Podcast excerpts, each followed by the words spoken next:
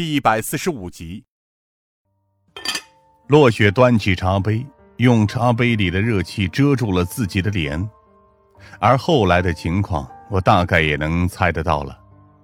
女生的疏远，男生的接近，自然会加剧他的这种内向情绪，会更加惧怕生人，甚至这种不敢拒绝他人的个性，也会逐渐侵蚀他的本心。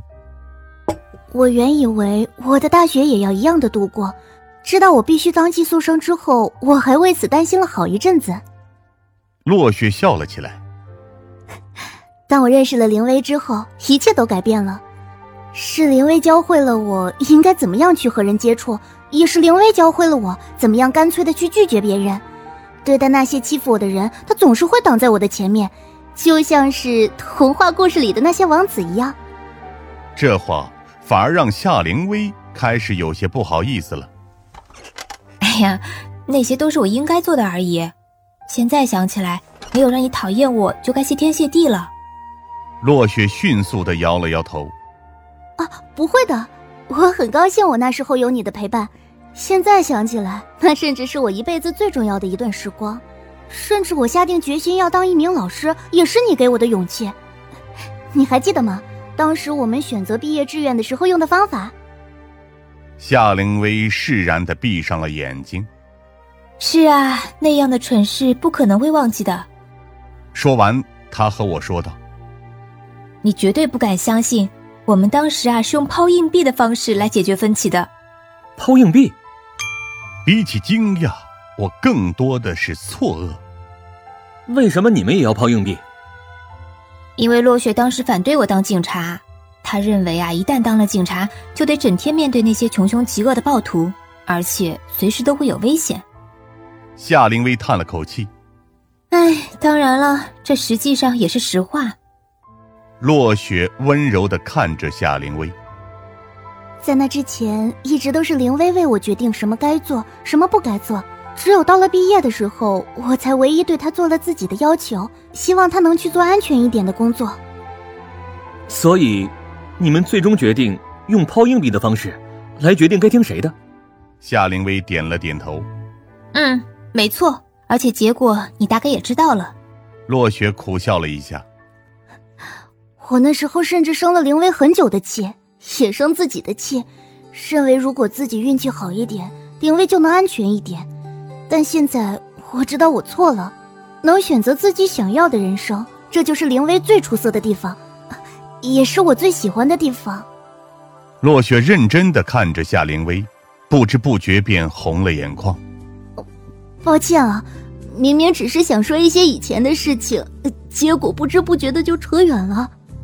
落雪连忙擦了擦眼睛，啊，茶喝完了吧？我再给你们倒一杯。言毕，落雪直接站了起来。然而因为起身的幅度过大，导致她露出了脖颈后方头发下的皮肤，而这块部分几乎同时被我和夏灵薇给注意到了，因为那块脖子上有着明显的淤青痕迹。夏灵薇直接一把抓住了落雪的手。瞪着眼睛，冷声问道：“这道伤口是怎么回事？”落雪的反应比我们想象中要大得多。他先是吃了一惊，随后才慌张地将自己后脖梗上的那道淤青隐藏了起来。没事儿。他直接慌乱的后退了两步，视线也迅速闪躲了起来。只是不小心磕伤的而已。但这样的话，自然。骗不到夏灵薇，他直接站了起来，一把抓住了落雪的手，担忧的紧盯着他。这样的淤青怎么可能是被磕伤的？让我看看。我都说了我没事，儿，林薇，别这样。夏灵薇却是很着急，甚至忘记了我还坐在旁边，便不由分说的扯开了落雪绑在后面的头发，同时也扒下了落雪的领口。我连回头都来不及。便已经看见了落雪白洁的肌肤上充斥着一块块狰狞的淤青，大多数还透露着一丝青紫色，显然伤得不轻。洛雪捂着自己的脸，蓦然跌坐在了一边的沙发上，而夏灵薇一时间则因为巨大的惊愕和错愕而愣在了原地，满脸都写满了难以置信。这到底是怎么回事？